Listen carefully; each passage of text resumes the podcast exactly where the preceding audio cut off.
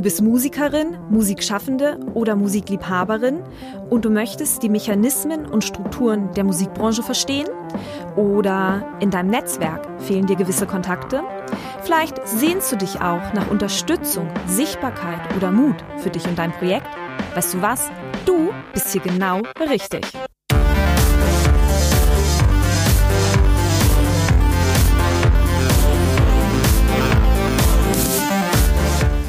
Herzlich willkommen zum Podcast von Raketerei. Ich bin Imke Machura, ich wohne in Hamburg und mein Herz schlägt für Musik. Ich habe meine Leidenschaft zum Beruf machen können. Nicht als Musikerin, nein, dafür fehlt mir das Talent. Ich promote, ich bucke, ich manage ein Indie-Label. Ich bin Macherin. Ich bin eine von wenigen und ich frage mich schon lange, warum. Deswegen habe ich mich auf die Suche gemacht und ich habe Antworten gefunden. In dieser Podcast-Serie porträtiere und interviewe ich Frauen, die die Musikbranche prägen und mitgestalten. Ich zeige, wo die Frauen, Ladies und Bitches der Musikbranche stecken. Und noch mehr. Ich beantworte euch durch diese Interviews zentrale Fragen zur Musikbranche, mache auf Vorbilder sowie Vielfalt aufmerksam, empowere und vernetze. Klingt gut, oder?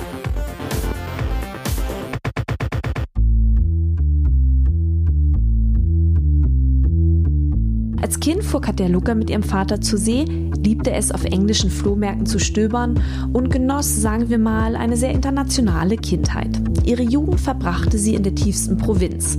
Sie organisierte Partys und Demos und engagierte sich gegen rechts. 1990 schließlich kam sie nach Berlin, nahm zunächst ein Studium an der Freien Universität auf, absolvierte dann aber eine Schauspielausbildung. Alles bevor sie sich als Kulturmanagerin selbstständig machte. Heute, fast zwei Jahrzehnte später, ist sie die Geschäftsführerin des Music Boards Berlin und setzt mit ihrer Arbeit Impulse für die Berliner Popmusikszene. Was genau das Music Board ist und was Katja Lucker mit über 4 Millionen Euro anstellt, das wird sie mir nun erzählen. Hi Katja, herzlichen Dank, dass du dir Zeit genommen hast. Hallo Imke, gerne. Du bist Musikbeauftragte des Landes Berlin und du förderst als Leiterin des Musikboards Berliner Musiker und popmusikalische Projekte in der Hauptstadt. Musikbeauftragte, das klingt ja jetzt erstmal einmal sehr abstrakt. Ich habe überlegt, ob es ein Hamburger Pendant dazu gibt. Mir ist da keins eingefallen. Wie wird man denn Musikbeauftragte? Also in Wirklichkeit ist es so, dass wir ja mit ganz vielen Menschen damals, also schon 2010 und 11, immer wieder der Politik gesagt haben, also ich komme ja aus der Musikbranche, bin keine Politikerin oder Verwaltungsfrau und wir haben immer wieder gesagt, die, die Politik muss mal ein bisschen was zurückgeben. Äh, die Stadt profitiert so sehr von der, von den Musikerinnen und Musikern hier, von den Clubs, von den Live-Spielstätten und wir haben immer so gesagt, analog zum Film, wir haben das Medienboard Berlin-Brandenburg in Berlin, mhm. das sehr viel Geld, sehr viel mehr Geld natürlich hat, weil Film. Und wir haben immer gesagt, wir, wir brauchen sowas wie das Medienboard für Musik. Der Staat muss jetzt mal ein bisschen Kohle zurückgeben. Und dafür haben wir mit vielen Menschen gekämpft und wurde dann gefragt von der Senatskanzlei damals, da hat noch Klaus Wowereit, war noch der Bürgermeister in dieser Stadt, mhm. und seinen Mitarbeiterinnen und Mitarbeitern, ob ich mir vorstellen könnte, mal da auch was so ein Konzept zu entwickeln. Und das haben wir dann getan und da war ich noch selbstständig, habe zu der Zeit im Ruhrgebiet gearbeitet, habe sehr viele unterschiedliche Jobs gemacht und habe dann irgendwann überlegt, ja, hm, okay, dann wenn es das irgendwann gibt, weil er hat immer gesagt, okay, wenn er die Wahlen nochmal gewinnt, dann gibt es erstmal eine Million für dieses, den Namen gab es dann schon so halb, Music Board. Mhm. Und tatsächlich habe ich dann ähm, gedacht, also ja, ich kann mir gut vorstellen, das natürlich auch zu machen. Damit war ich natürlich nicht alleine. Sehr viele Menschen, vor allem Männer, wollten diesen Job haben. Und ich habe mich tatsächlich auch einfach dann beworben, weil irgendwann hieß es so, jetzt hier, macht mal Konzept. Wir haben die Wahlen gewonnen, 2013 soll es losgehen und ihr kriegt dann eine Million, 2013. Mhm. Und dann habe ich tatsächlich einfach auch meinen Hut in den Ring geworfen, so wie viele andere Menschen auch. Und dann hat mich Klaus Wowereit zum Gespräch eingeladen, wie andere Menschen auch. Und ich habe gesagt, was ich mir darunter vorstellen könnte und wie ich das aufbauen würde und was das für mich bedeuten würde.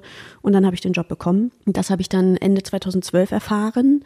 Und da es sowas noch nie gab, wie du gerade auch sagtest, es haben andere Länderstädte in dem Sinne nicht, hat Klaus Wowereit sich das eigentlich ein bisschen mit seinen Leuten überlegt, es Musikbeauftragte des Landes zu nennen, was natürlich so nicht ganz stimmt, weil dann mhm. wäre ich auch die Beauftragte für die Klassik, die deutsche Oper und alles, das bin ich natürlich nicht. Deswegen ist dieser Begriff eigentlich auch gar nicht mehr existent weil ich bin Geschäftsführerin der Music Board Berlin GmbH. Aber als damals das entstand, deswegen mhm. ist es auch nicht falsch, es zu sagen, es steht auch überall und es sagen auch Menschen. Klaus Wowereit hatte das so genannt. Katja Lucke ist jetzt Musikbeauftragte des Landes Berlin. Mm, dann haben wir aber eine GmbH gegründet, damit das mit der Förderung etwas einfacher wird. Und dann mhm. wurde ich sofort die Geschäftsführerin. Und insofern ist es jetzt auch nicht falsch, es zu sagen. 2013, als wir das Music Board gegründet mhm. haben, war ich die Musikbeauftragte des Landes Berlin. Jetzt bin ich die Geschäftsführerin. War das eine Stelle, die offiziell ausgeschrieben war? Geschäftsführung Nö. vom Music Board? Nee, war nicht ausgeschrieben. Also klar war, und das stand dann natürlich auch so in meinem Vertrag, dass mhm. ich das Music Board überführe in die GmbH, die gegründet werden sollte. Das hat einfach nur sehr lange gedauert, sehr kompliziert eine landeseigene GmbH zu gründen. Ne? Wir existieren komplett von Steuergeldern. Ne? Hier ist kein privates Geld oder sowas drin.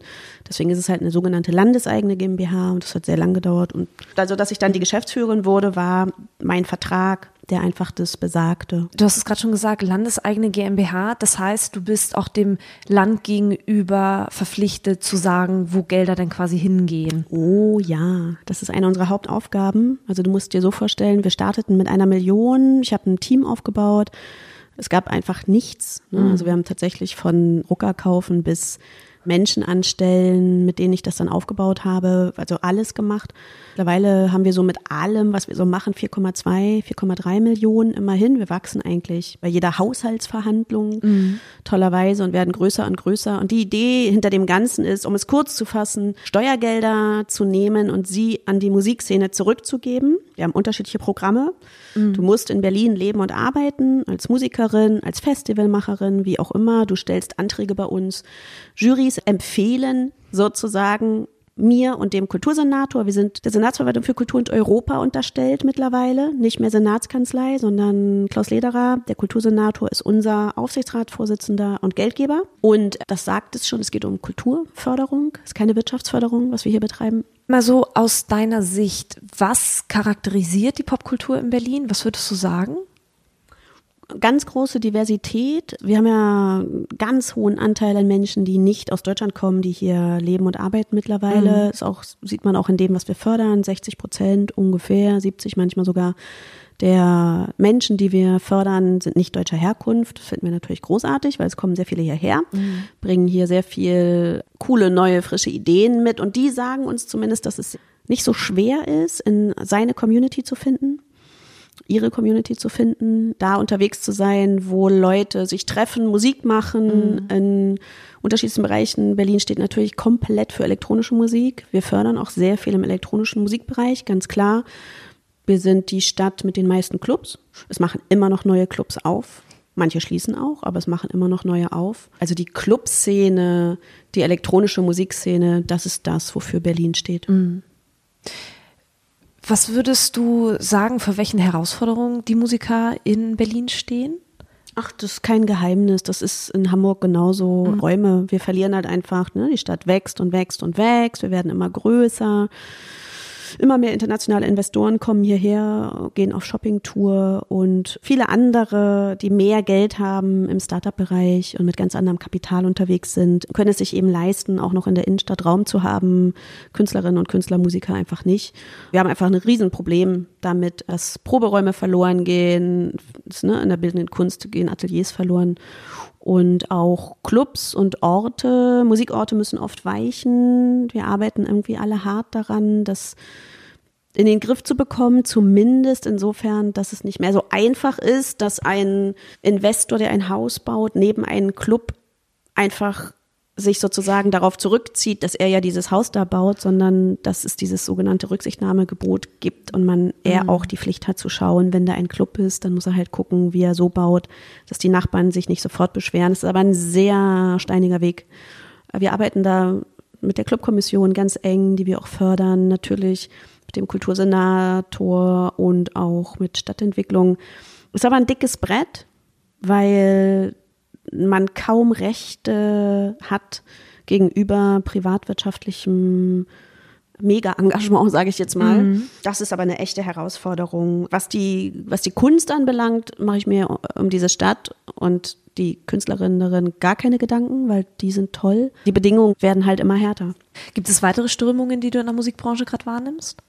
Also Berlin hat einfach eine wahnsinnig tolle, lebendige, queere Szene, fördern auch in diesem Bereich sehr viel, sind sehr stark. Mittlerweile darin zu sagen, dass die Leute wirklich gucken sollen, dass sie Veranstaltungen für alle möglich machen, auch für Menschen mit besonderen Bedürfnissen, Behinderungen, die eben vielleicht nicht so einfach in jeden Club kommen können. Das heißt, wir sind da auf dem Gebiet ganz stark unterwegs, geben Workshops dazu.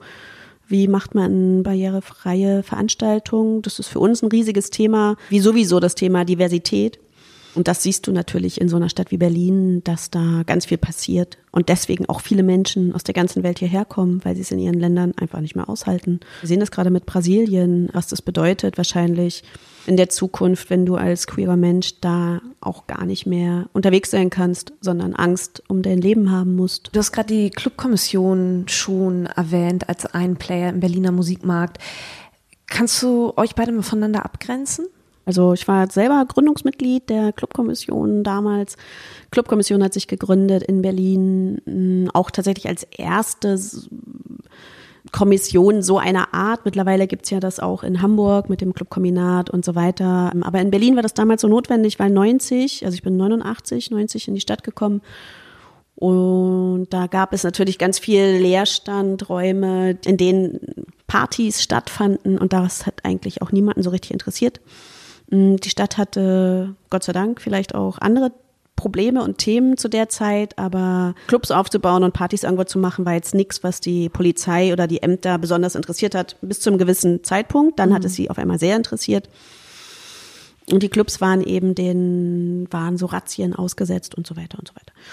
Und die Clubkommission sollte eigentlich, so war das erste Sprachrohr wirklich, wo Menschen sich zusammengeschlossen haben und gesagt haben, hey, so geht's irgendwie nicht weiter. Ihr könnt uns nicht verbieten, diese Partys zu feiern und ihr könnt auch nicht einfach mit Hundertschaften irgendwo unterwegs sein und so weiter und so weiter. Das hat gut geklappt. Und die Clubkommission ist nach wie vor, ist ja eine Interessensvertretung der Berliner Clubkultur, wo du Mitglied werden kannst und einen Mitgliedbeitrag zahlst. Und die Clubkommission mit ihrem Vorstand und ihren äh, Mitarbeitern vertritt dich dann gegenüber der Politik und Ämtern, der GEMA und so weiter. Wir fördern die Clubkommission mhm. mit, glaube 170.000 Euro aktuell im Jahr, damit sie ihre Arbeit machen können. Und das ist sozusagen ganz klar getrennt. Wir mhm. sind eine Fördereinrichtung, Clubkommission nicht. Clubkommission ist eine Interessensgemeinschaft.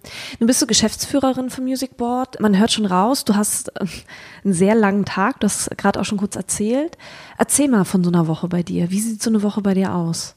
Was machst du alles? Sehr unterschiedlich. Wir sind ja nicht nur eine Fördereinrichtung, sondern seit 2015 haben wir ja auch das Festival Popkultur.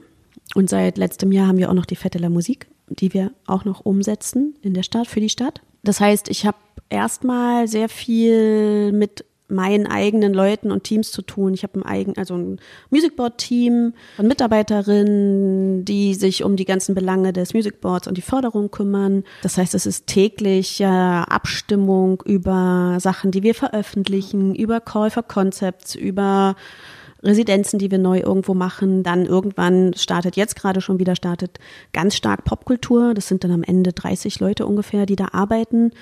Es ist interessant, weil es sehr viele unterschiedliche Menschen sind, mit denen ich da zu tun habe, mit sehr unterschiedlichen Bedürfnissen und es ist wirklich Teamleitung, mhm. ganz viel. Und das Vierteler Musikteam ist nochmal ein anderes Team. Und meine Tage sind sehr unterschiedlich. Sie beginnen manchmal um neun und manchmal auch um halb neun mit ersten Terminen. Zum Beispiel gestern hatte ich mein Jahresgespräch mit dem Kultursenator und war anderthalb Stunden im Kultursenat. Da besprechen wir die Zukunft.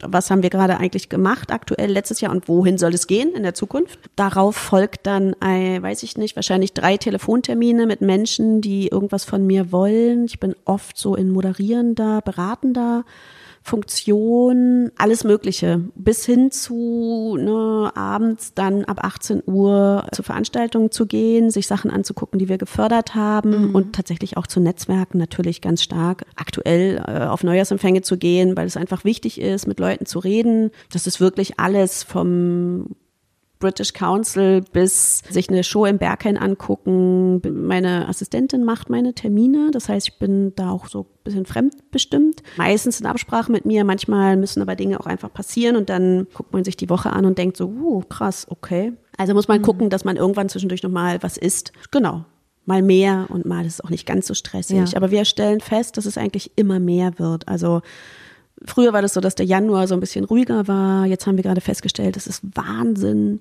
Wir haben gerade einen parlamentarischen Abend organisiert für Bundestagsmitglieder, um, um unsere Bundesförderung für Popkultur zu verstetigen. Den haben wir auch organisiert. Zwar alles jetzt. Das ist viel. Das ist wirklich ist wirklich viel. Aber macht Spaß, also ist gar kein Jammern jetzt, ne? Ich mache das, mach das sehr gerne. Wenn man das nicht machen möchte, kann man diesen Job nicht machen. Also wenn man keine Lust hat, so auch unterwegs zu sein und auch abends unterwegs zu sein und so, dann, dann geht das nicht. Also ich glaube, das gilt für alle Berufe in der Musikbranche, oder?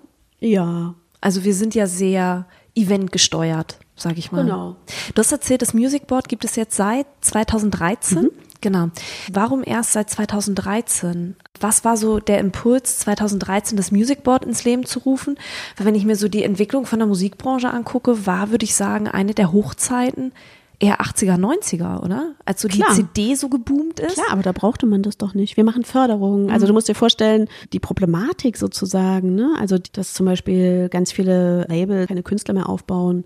Das kam ja alles erst viel später mit dem Einbruch der CD-Verkäufe zum Beispiel. Das war damals so gar kein Thema. Ne? Also und auch dieses Thema Förderung. Das ist irgendwie interessant, weil in im klassischen Bereich, in der Literatur, ne, Förderung, der Kultursenat hat aktuell, weiß ich nicht, 600, 700, 800 Millionen im Jahr zu vergeben. Ich habe ja vorhin gesagt, was wir so haben, ne? das ist, steht in keinem Verhältnis. Also die Popkultur sowieso schon mal gar nicht im, im Bereich der Förderung hat es ja kaum eine Rolle gespielt. Mhm. Äh, Frankreich und die skandinavischen Länder sind uns da total überlegen, weil die haben von Anfang an gesehen, dass, dass popkulturelle Themen natürlich ganz starke Themen, ganz mit starker gesellschaftlicher Relevanz sind. Deswegen müssen, muss da auch gefördert werden.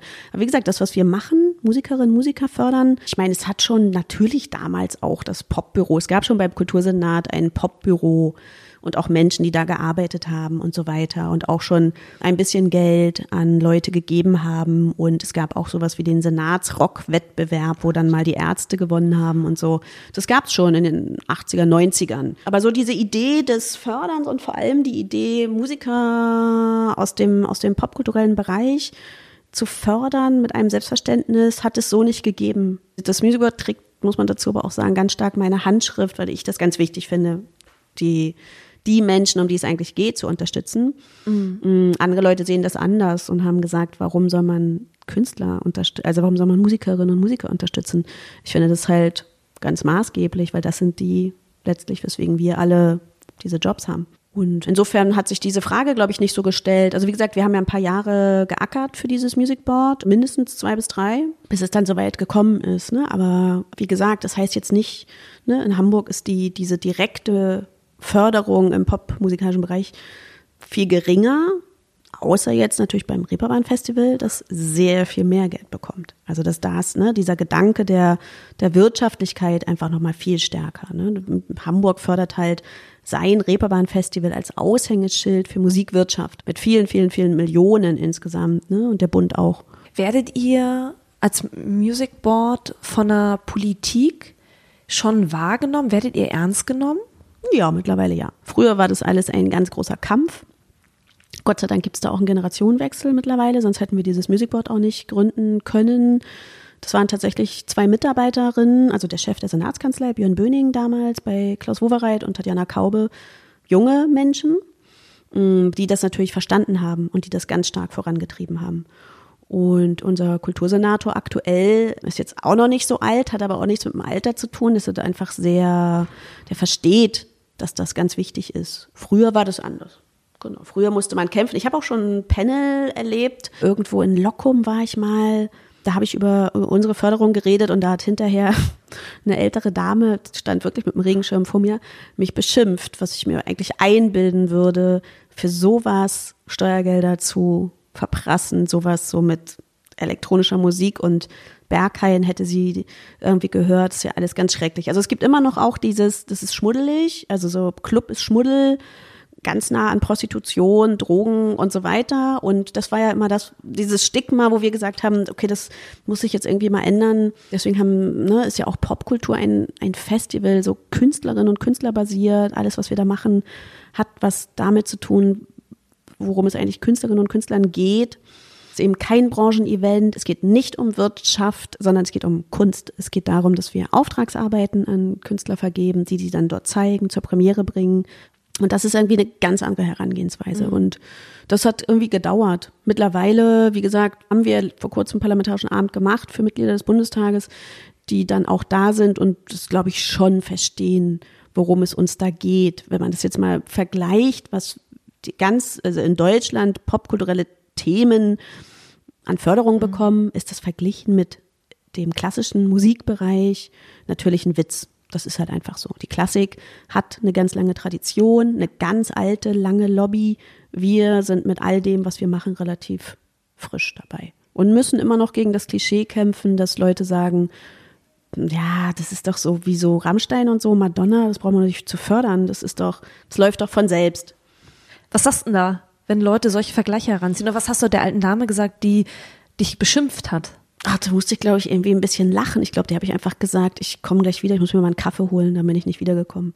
Also man muss sich auch nicht mit jedem Quatsch beschäftigen. Dann, na ja, klar, dass es darum natürlich nicht geht. Also ja. wir fördern natürlich nicht die Beatsticks oder an Mai Kantereit oder was weiß ich, geht natürlich immer darum, die zu fördern, die am Anfang stehen. Mhm. Und wir haben ganz am Anfang sehr gerne Isolation Berlin gefördert, zum Beispiel eine Band, die ich halt wahnsinnig wichtig und gut finde und haben denen Geld gegeben, damit sie ihr, glaube schon erstes Album damals aufgenommen haben. Also die hatten dann ein Stipendium und die finde ich halt einfach, also auch so von ihrer Aussage her und wie sie mit Themen umgehen und wie sie so auf die Welt schauen und wie viel Kunst und Lyrik da letztlich drinsteckt, finde ich halt zum Beispiel total großartig. Mhm. Und viele andere gibt es, die eben natürlich nicht in diesem Mainstream-Bereich sind. Also wir haben damit nichts zu tun und das ist auch völlig in Ordnung so. Wir unterstützen natürlich keine Festivals wie Lollapalooza oder Riesenfestivals oder da, es gäbe keinen Grund dafür, sich jetzt in Wacken zu engagieren, außer dass Wacken lustig ist, aber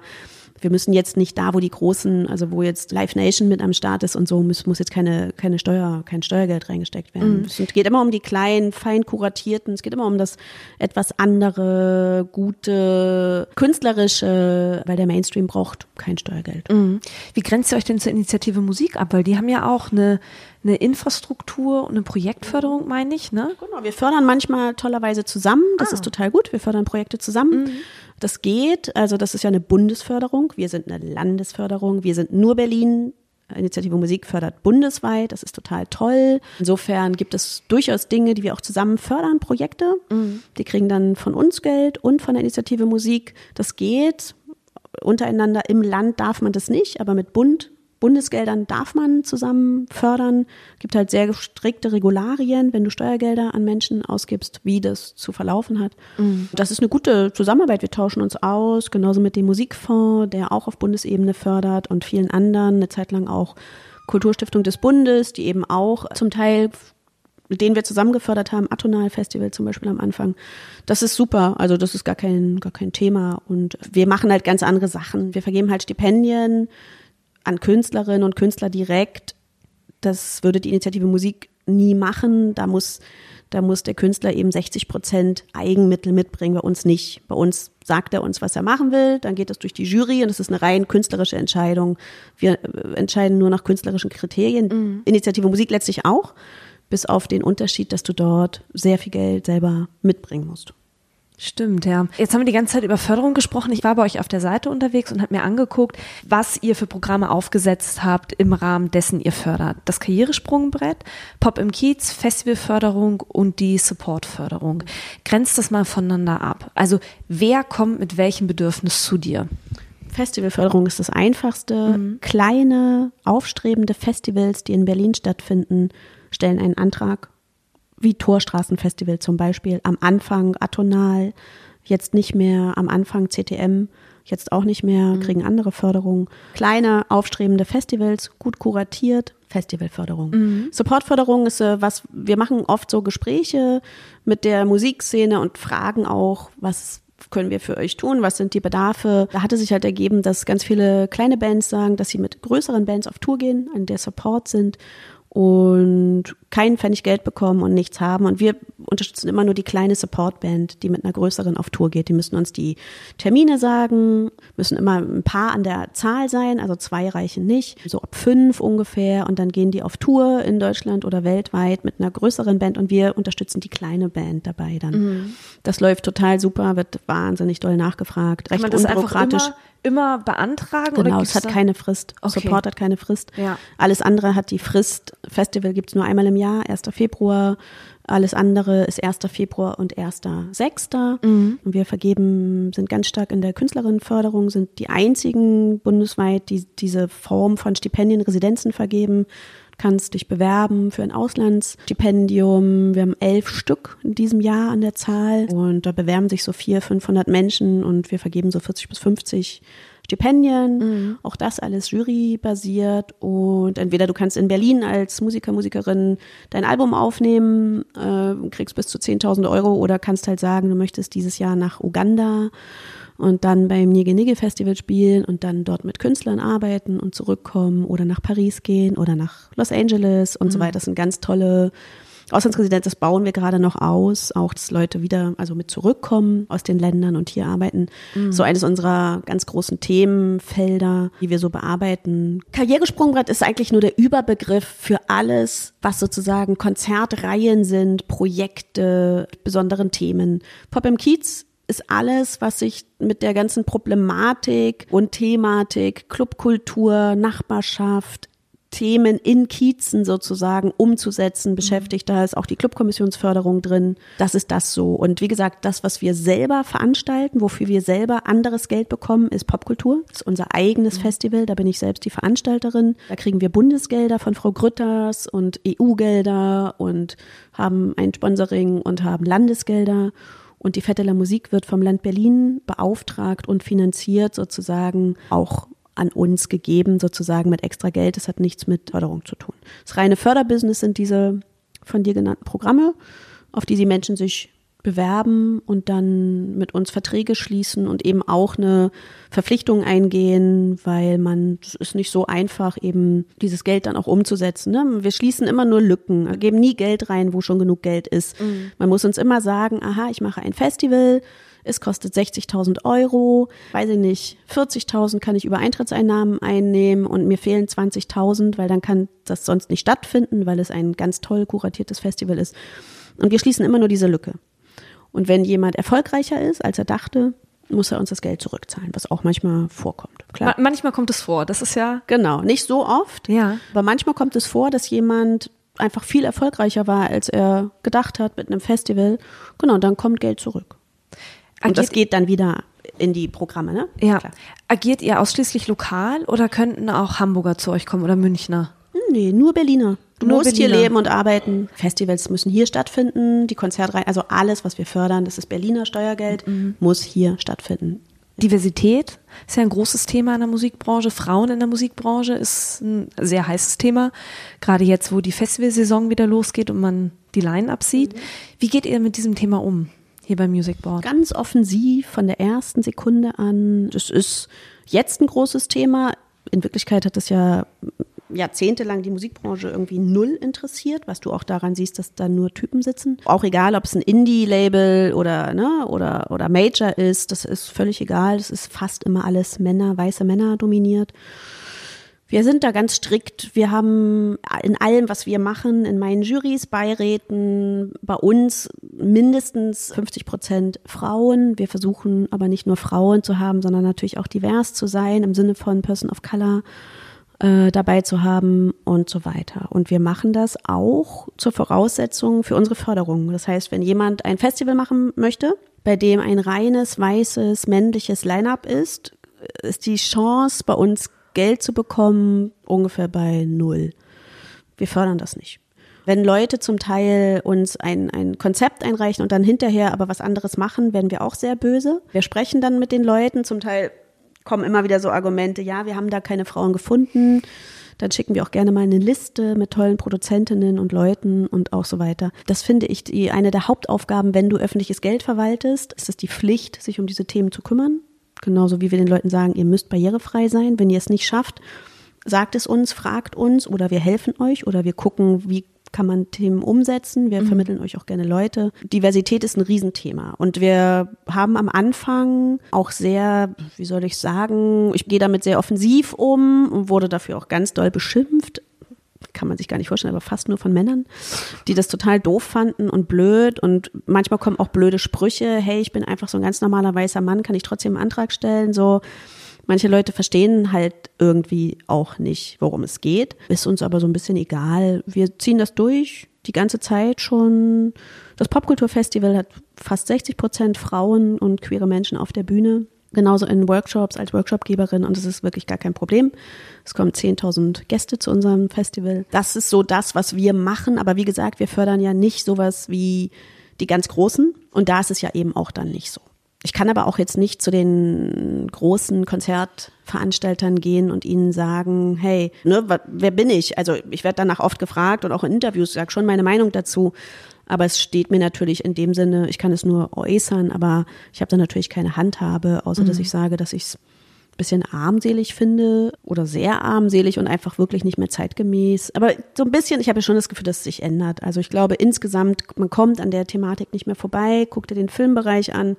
Gerade gelesen, Berlinale hat, glaube ich, fast 50 Prozent Regisseurinnen dieses Jahr. Sundance Filmfestival, ganz toll, ganz divers sozusagen ausgezeichnet.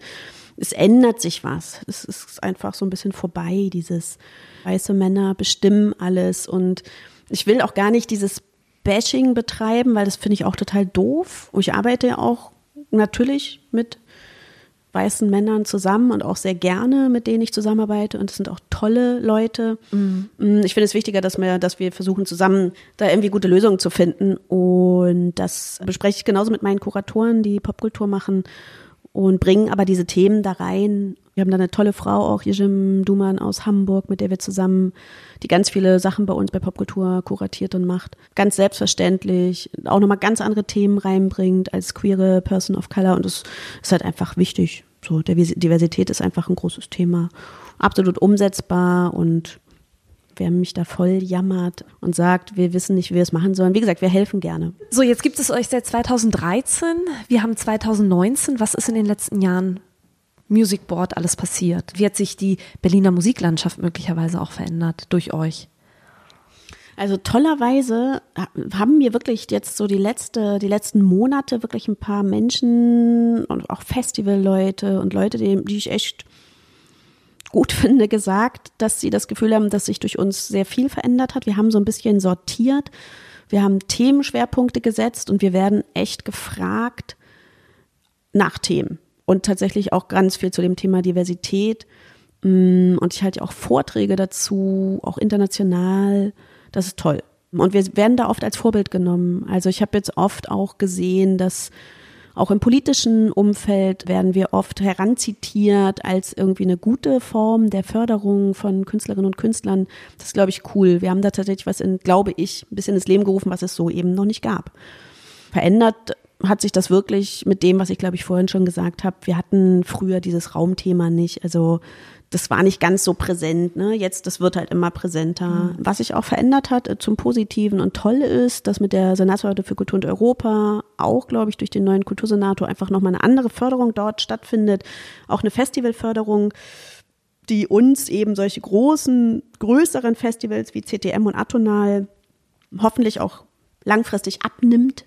Und die werden dort auch gefördert.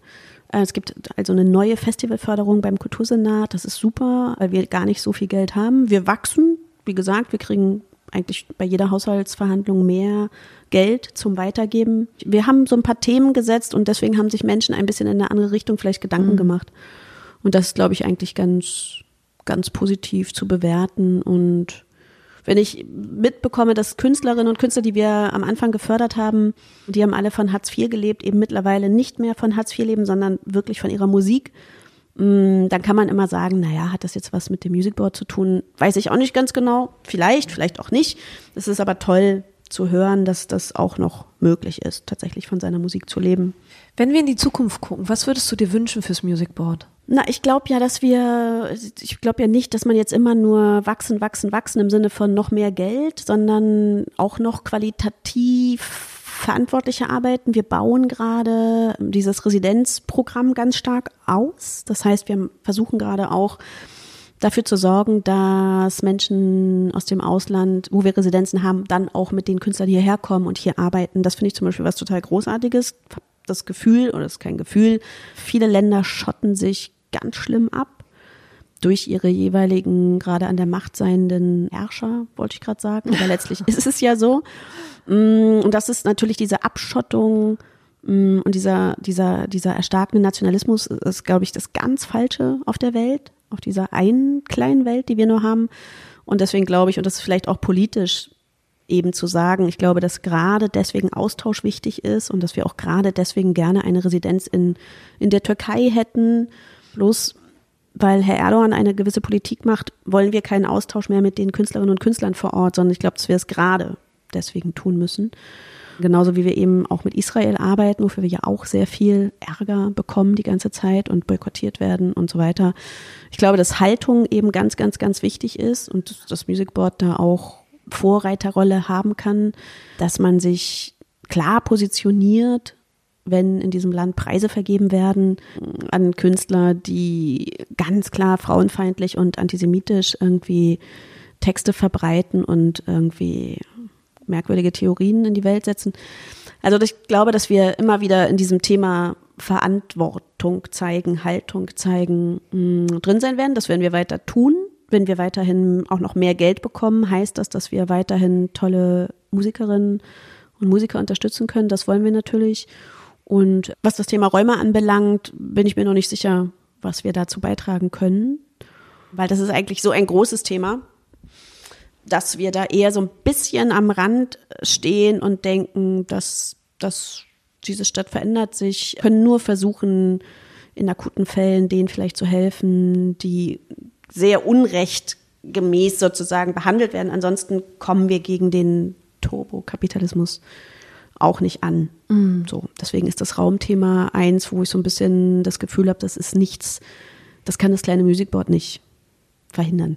Das war Katja Lucke, Geschäftsführerin des Music Bots Berlin. Herzlichen Dank, dass du dir Zeit genommen hast. Sehr gerne.